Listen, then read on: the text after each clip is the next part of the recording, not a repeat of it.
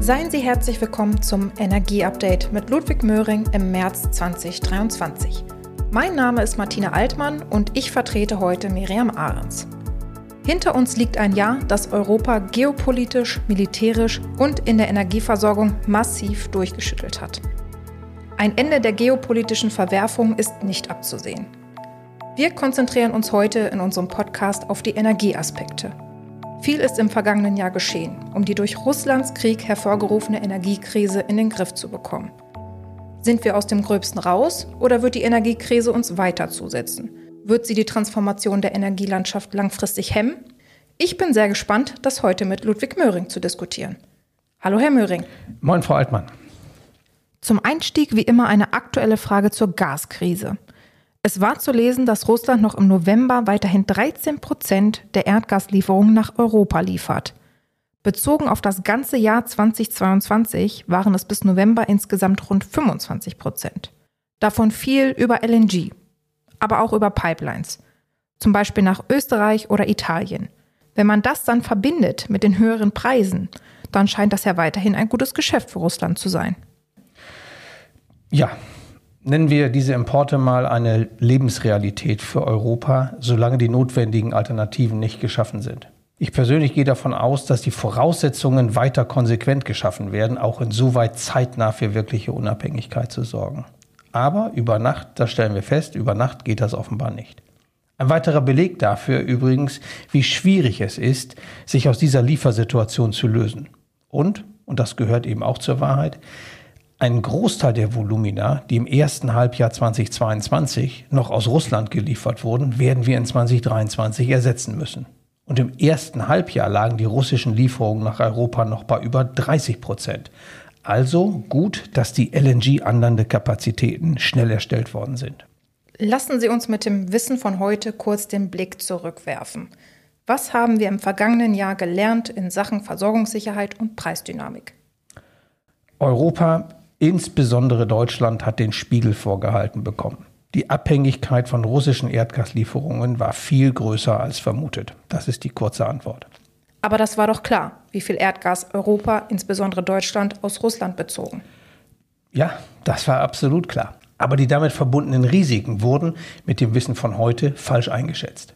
Der Irrtum lag zum einen in der Realisierung eines Szenarios, das nicht ernsthaft betrachtet worden war nämlich Krieg in Osteuropa mit der Konsequenz, dass die Lieferungen aus Russland lange und annähernd vollständig ausfallen. Es hat die Gasversorgung in Europa vollständig an die Grenzen gebracht.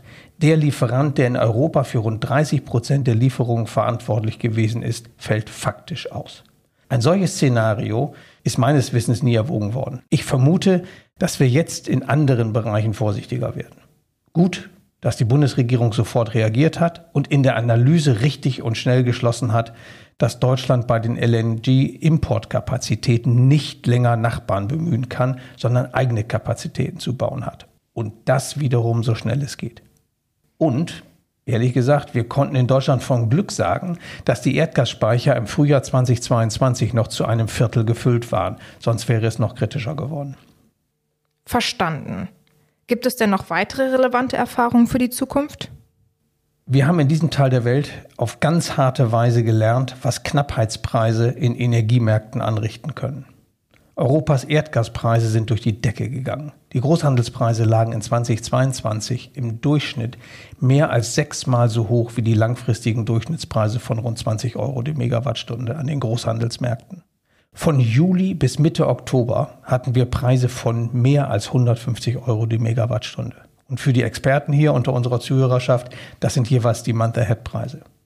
Für Deutschland allein bedeutete das, dass sich bei einem Bedarf von rund 100 Milliarden Kubikmetern pro Jahr der Wert am Großhandelsmarkt von rund 20 Milliarden Euro im Schnitt versechsfacht hat. Das entspricht einer um 100 Milliarden Euro pro Jahr erhöhten Gasrechnung bei einem Importanteil von 95 Prozent. Kurz Geld, das direkt abgeflossen ist. Auch dieser Aspekt ist sicher vorher nicht einmal im Ansatz gesehen worden. Das sind beeindruckende Zahlen, leider. Was haben wir denn noch gelernt? Ja, und ein Punkt noch, der hängt mit dem zweiten Aspekt zusammen, aber er wird uns noch länger beschäftigen. Und zwar die Größe des LNG-Weltmarktes oder vielleicht besser die vermeintliche Größe des LNG-Weltmarktes. Der Weltmarkt für LNG war in 2021 bei 520 Milliarden Kubikmetern pro Jahr und in 2022 ist er nicht wesentlich größer geworden. Die russischen Belieferungen von rund 160 Milliarden Kubikmetern entsprechen rund 30 Prozent des LNG-Weltmarktes. Und die kann man eben nicht mal so eben durch LNG ersetzen, auch nicht teilweise, ohne dass das massive Preisauswirkungen hat. Denn diese LNG-Mengen hatten auch vorher einen Zielmarkt, meist Asien. Und so ist dieser Preisanstieg auch erklären, den wir erfahren haben. Wir haben in Europa den Asiaten schlicht das Erdgas weggekauft. Und damit vielleicht sogar noch der vierte Lerneffekt, wenn Sie so wollen. Das wird sich auch nicht in ein bis zwei Jahren ändern. Das müssen Sie erklären. Wir hören doch von der Bundesregierung, dass wir jetzt durch die LNG-Terminals endlich den Zugang zu den LNG-Weltmärkten haben. Ja, wir haben unseren Zugang zum LNG-Weltmarkt, der vorher über Terminals in den Niederlanden und in Belgien oder Vereinigten Königreich hergestellt war, massiv ausgeweitet. Das ist richtig. Und das führt auch dazu, dass wir jetzt bei einem hohen Bedarf nach LNG einen echten Engpass in LNG-Anlandekapazitäten in unserem Teil Europas beseitigt haben. Das war notwendig wegen des Wegfalls der russischen Mengen. Aber wie man so schön sagt, es ist nicht hinreichend. Und das heißt? LNG ich hatte es gerade schon angedeutet, LNG ist im globalen Kontext knapp. Und das wird sich auch in den kommenden Jahren nicht ändern. Diese Wegkaufkonstellation wird sich entsprechend auch nicht ändern können. Bin jetzt nicht der Preisprophet, aber wir müssen davon ausgehen, dass globaler Bedarf nach LNG, zum Beispiel in Asien, die Preise auch in Europa oben halten wird. Viele Experten gehen davon aus, dass in Asien, insbesondere in China, der Bedarf wieder hochgeht. Aber es gibt doch auch Analysen, die von einem LNG-Überangebot reden. Ja, zunächst einmal, also ich persönlich kenne keine Studie, die davon ausgeht, dass sich vor 2026 ernsthaft etwas an der LNG-Knappheit ändert. Wir können also zunächst mal festhalten, dass wir uns in den kommenden drei Jahren auf hohe Energiepreise einrichten müssen. Das ist aus heutiger Sicht meines Erachtens bereits eine Feststellung, die uns alle sehr nachdenklich machen sollte. Das Problem, das wir jetzt haben, ist nicht so sehr die Versorgungssicherheit, das Problem sind die Preise. Und wie wir alle wissen, führen hohe Gaspreise auch zu hohen Strompreisen. Auch die aktuellen Preise, die, die sind ja beinahe bejubelt worden, Stichwort Vorkriegspreise. Ja, die sind ja für, für breite Verbraucherkreise wirtschaftlich einfach nicht verkraftbar. Drei weitere Jahre mit Preisen auf dem aktuellen Niveau oder höher werden zu weiteren Verwerfungen führen. Und viele haben seinerzeit genau zugehört, als der Bundeskanzler bei der Verkündung der Hilfsmaßnahmen, wir erinnern uns, Doppelwumms, als er damals von einer einmaligen Maßnahme bis Anfang 2024 sprach. Und danach? Ich kann nur sagen, dass ich sehr gespannt bin, wie die Politik reagieren wird. Auf Sicht zu fahren und ein Hilfspaket nach dem anderen zu schnüren, das schafft kein Vertrauen. Es wird auch nicht reichen, meiner Ansicht nach. Wir brauchen Vertrauen in eine verlässliche und preiswürdige Energieversorgung. Nehmen wir die Unternehmen, die energieabhängig agieren und jetzt Investitionen planen. Da helfen kurzfristige Subventionen in die Strom- oder in die Gaspreise nicht weiter. Auch Diskussionen über einen subventionierten Industriestrompreis, das, das mag ja kurzfristig aus der Krise helfen. Aber mir ist nicht klar, ob wir das über Jahre machen können oder wollen. Nicht nur mit Blick auf die Kosten dieser Programme, sondern auch mit Blick auf das Vertrauen der Unternehmen, dass Deutschland noch ein guter Investitionsstandort ist. Ich finde, wir sind da eigentlich überraschend passiv in der Debatte was die Versorgungsstrategie mit konventionellen Energieträgern wie Erdöl oder Erdgas angeht. Wir arbeiten an den Symptomen, also den hohen Preisen. Wir arbeiten nicht an den Ursachen, nämlich dass zu wenig Erdgas im Markt ist. Verstehe ich, Herr Möhring. Aber auf meinen Punkt, dass wir möglicherweise in ein LNG-Überangebot hineinlaufen, müssen Sie aber noch eingehen. Dann dürften die Preise doch ganz schnell wieder sinken. Dann wäre doch wieder alles im grünen Bereich, oder nicht? Ja, wenn die globale Erdgasversorgung in ein Überangebot hineinlaufen sollte, dann werden die Gaspreise sinken und das kann dann auch erheblich sein. Wir erinnern uns an die Preise aus der Hochzeit der Corona-Krise im Sommer 2020. Da fielen die Preise seinerzeit von rund 20 Euro die Megawattstunde auf unter 5 Euro die Megawattstunde an den Großhandelsmärkten. Also nur zur Einordnung, das entspricht Rohölpreisen von weit unter 10 Dollar pro Barrel. Damals, was war da passiert? Da war die Nachfrage zurückgegangen und damit war ein Überangebot global entstanden. Übrigens hatte die Krise vor zwei Jahren unmittelbar zur Folge, dass in der LNG-Lieferkette, also von den Gasproduktionsstätten bis hin zu, bis hin zu äh, Verflüssigung, bis hin zu neuen Schiffen, da wurde kaum noch investiert. Und das fällt uns jetzt vor die Füße. Es gibt aktuell und auch in 2024 zum Beispiel kaum zusätzliche Erdgasmengen aus den USA. Was uns zeigt, wie schnell die Märkte reagieren. Das ist dann ja vermutlich auch andersherum der Fall. Angesichts der aktuell hohen Preise wird viel investiert, oder nicht? Ja, die Investitionen gehen wieder hoch, gerade auch in den USA. Ab 2026 werden relevante zusätzliche große Mengen für die Weltmärkte erwartet. Was wir aber nicht wissen, ist, wie sich das im globalen Kontext auswirkt. Wie entwickelt sich die Nachfrage in anderen Teilen der Welt, insbesondere in Asien? Kann zusätzliches Angebot mit der steigenden Nachfrage mithalten? Das wissen wir nicht. Und folgenden Punkt hatten wir ja hier schon vor einigen Monaten diskutiert. Was passiert eigentlich mit den ja technisch weiterhin verfügbaren russischen Erdgasmengen? Tauchen sie an anderer Stelle der Welt wieder auf? Das schafft viel Unsicherheit im Markt. Denn die russischen Mengen würden in einem solchen Szenario natürlich die Preise global enorm drücken und Investitionen entsprechend unattraktiver machen. Kurz, eine solche Unsicherheit ist nie gut für Investitionen. Wir sehen also einer Zeit mit sehr ungewissen Entwicklungen entgegen. Bewerten Sie doch jetzt nochmal das Überangebotsszenario. Ja, zunächst einmal ein Szenario ist naturgemäß nur eine hypothetische Beschreibung auf Basis von Annahmen. Es ist nicht mit Wahrscheinlichkeiten unterlegt. Ja, kürzlich zum Beispiel las ich eine Bewertung des Umweltbundesamtes zu Fragen der Schiefergasförderung in Deutschland. Und dort wurde dann auf Basis von einzelnen Szenarien der Internationalen Energieagentur geschlossen, wie der Bedarf in Zukunft aussieht und was die Preise machen. Fast erwartbar, wenn ich mal so sagen darf, mit dem Ergebnis, dass wir keine Schiefergasförderung brauchen, da ausreichend Erdgas vorhanden sei und die Preise tief seien. Und flankierend wurde noch geschlossen, dass der geringer werdende Verbrauch von Erdgas in Deutschland zu einer Absenkung der Gaspreise führen werde. Ja, sage ich, ja, das kann man natürlich gerne so machen, aber dann sollte man das auch als ein weiteres Szenario des Umweltbundesamtes hinstellen und nicht als Begründung mit Fakten, warum wir keine Schiefergasförderung in Deutschland benötigen. Es sind ganz andere Szenarien vorstellbar. Und ehrlich gesagt, Deutschland benötigt angesichts der Unsicherheiten dringend eine Gasversorgungsstrategie, die mit verschiedenen Szenarien umgehen kann. So stehen dann auch Äußerungen des UBA im Raum, wie die gerade genannte Aussage, dass die Gaspreise auch deshalb sinken werden, weil ja der Gasbedarf wegen des Ausbaus der erneuerbaren Energien in Zukunft zurückgehe. Fakt ist, ja, der Gasbedarf mag zurückgehen, und da gehe ich mit, aber wir können doch dann nicht so tun, als wenn das der einzige Parameter für die Entwicklung der Gaspreise ist. Wenn in Deutschland oder wenn in Europa der Gasbedarf zurückgeht und das auch noch planmäßig, dann wird sich natürlich die globale Gasversorgung darauf einstellen. Erdgas ist ein Weltmarkt. Es muss permanent investiert werden, um den Bedarf zu decken. Geht der Bedarf strukturell zurück, werden Investoren reagieren. Langfristig geht es darum, ob und wie die globalen Investitionen den ja planerisch nur noch begrenzten zeitlichen Bedarf an Erdgas abdeckt. Das heißt, da macht es sich das Umweltbundesamt ein bisschen einfach, oder? Ja, muss man so sagen, ehrlich gesagt. Denn Erdgas ist mittel- und langfristig nicht in einer festgelegten Menge verfügbar. Es muss investiert werden, um die benötigte Menge zu erhalten. Die Frage ist also, wie kann Europa, wie kann Deutschland bezahlbares Erdgas auch für die kommenden 10, 15 Jahre sichern und die dafür erforderlichen Investitionen auslösen? Denn die passieren nicht von alleine und das lernen wir gerade.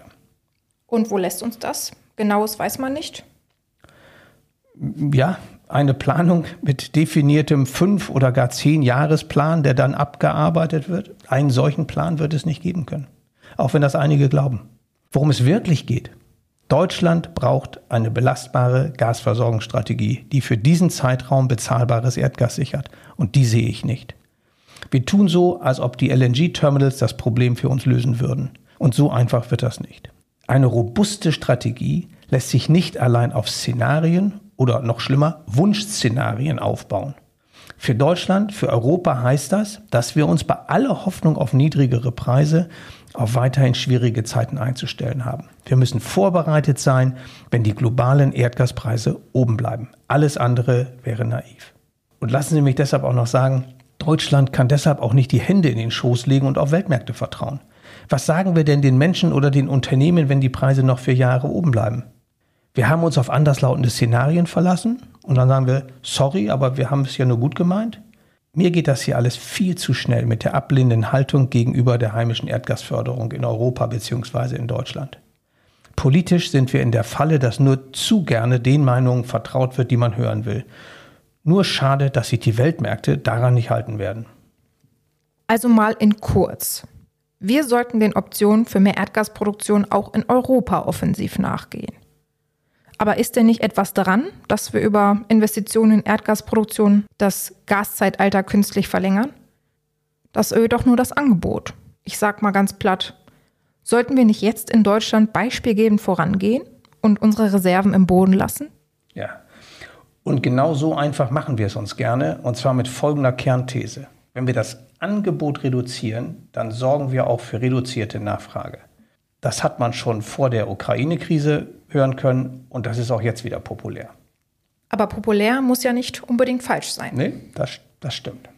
Aber dann machen wir mal den Faktencheck. Wie hoch der Erdgasverbrauch in Deutschland ist, entscheiden nicht die Erdgaslieferanten, sondern die Erdgasverbraucher. Die Geschwindigkeit des Umbaus der Energie- und Rohstoffnutzung ist die maßgebliche Größe. Sie werden dem Kunden mit einer strombetriebenen Wärmepumpe kein Erdgas mehr verkaufen können. Und das Gleiche gilt für eine auf Wasserstoff umgebaute industrielle Stahlfertigung. Wenn wir in Deutschland heimisches Erdgas vermehrt nutzen, erhöht das nicht den Gasverbrauch, sondern es werden alternative Erdgasimporte vermieden. Das ist die Konsequenz. Übrigens vermeidet das dann auch den großen CO2-Rucksack, mit dem LNG nach Europa gelangt. 20 bis 30 Prozent zusätzlicher CO2-Emissionen entstehen durch die Verflüssigung, den Antransport und die Regasifizierung des LNG hier vor Ort. Eine Perspektive heimische Erdgasförderung sei ja mit all dem LNG nicht mehr erforderlich, ist auch deshalb schlicht inkonsistent mit unseren Klimazielen. Oder platter formuliert, sie ist auch unter Klimagesichtspunkten falsch. Und erlauben Sie mir dann noch einen zusätzlichen Aspekt. Die Gaspreiskrise führt uns doch dramatisch vor Augen, wie wichtig es ist, den Ausstieg aus der Gasnutzung auch preislich handhabbar zu machen. Wir müssen hier agieren. Ich weiß, ich wiederhole mich. Aber wo ist die robuste Erdgasversorgungsstrategie für Deutschland, die zu akzeptablen Preisen für Erdgas und in der Konsequenz auch im Stromsektor führt? Und die dann häufig anzutreffende Formulierung, jetzt erst recht in erneuerbare Energien zu investieren, ja, die ist richtig, aber sie trifft nicht den Punkt. Wir brauchen bezahlbares Erdgas. Aber wir kreieren doch Lock-in-Effekte mit den Investitionen in Gas. Auch das verlängert doch das Erdgaszeitalter. Und schon deshalb kann doch auch Schiefergas keine Option sein. Ja, also der Reihe nach. Wie viel Erdgas verbraucht wird, bestimmt, wie gesagt, der Bedarf und nicht die zur Verfügung stehende Menge. Und wenn Politik die Sorge hat, dass der Umbau nicht schnell genug geht, dann hat sie sämtliche Instrumente in der eigenen Hand, den Umstieg von Erdgas zum Beispiel auf strombasierte Alternativen zu beschleunigen. Nehmen wir doch die Ankündigung, die wir heute, während wir das äh, hier aufnehmen, als Podcast aus dem Bundeswirtschaftsministerium gehört haben, dass in Zukunft nur noch Wärmepumpen in Deutschland eingebaut werden dürfen. Ja? Also wenn wir in Deutschland mehr Erdgas produzieren, verdrängt das schlicht LNG-Importe. Nicht mehr und nicht weniger. Es tut mir leid, aber den behaupteten Lock-in-Effekt bezüglich des Gasbedarfs habe ich bis heute nicht verstanden. Er wirkt schlicht konstruiert, um Investitionen zu verhindern. An einer anderen Stelle, das gehört dann zur Vollständigkeit dazu, da sehe ich in der Tat ein Login-Thema. Nämlich beim Bau von Erdgasinfrastruktur, also zum Beispiel Pipelines, für die es regulierte Tarife und Zahlungen an die Investoren gibt.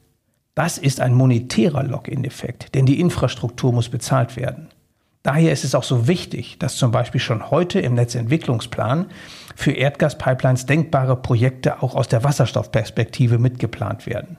So können die volkswirtschaftlichen Kosten der Gasinfrastruktur möglichst gering gehalten werden. Und Staat und dessen Aufgabe ist das, Staat hat hier über die Bundesnetzagentur Kontrolle über das Geschehen. Aber nochmal, dieser Lock-in-Effekt hat nichts mit dem Erdgasverbrauch zu tun. Zu Schiefergas haben Sie in diesem Zusammenhang jedoch noch nichts gesagt. Investitionen in Erdgasproduktion in Deutschland sind zu betrachten gegen die jeweilige Handlungsalternative. Es geht gerade nicht um die Alternative Schiefergas oder erneuerbare Energie. Es geht um die Alternative Schiefergasproduktion oder höherer LNG-Import. Denn wir müssen ja einen Gasbedarf, der gegeben ist, decken.